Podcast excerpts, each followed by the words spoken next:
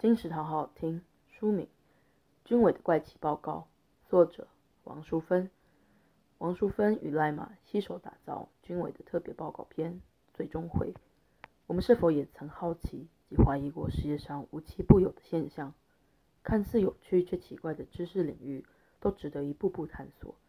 例如，日本的红包居然是白色的，有人特地让食物长虫发霉，并把这些古怪食物视为真善。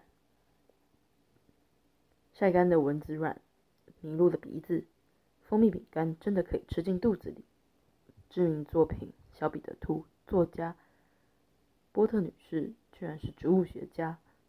无论是没有意义的书、古怪的食物、有趣的骗局、意想不到的怪书，都可以透过进一步的搜集资料及五花八门的研究方法来获得解答。由亲子天下出版，二零二二年三月。金石堂陪你听书聊书。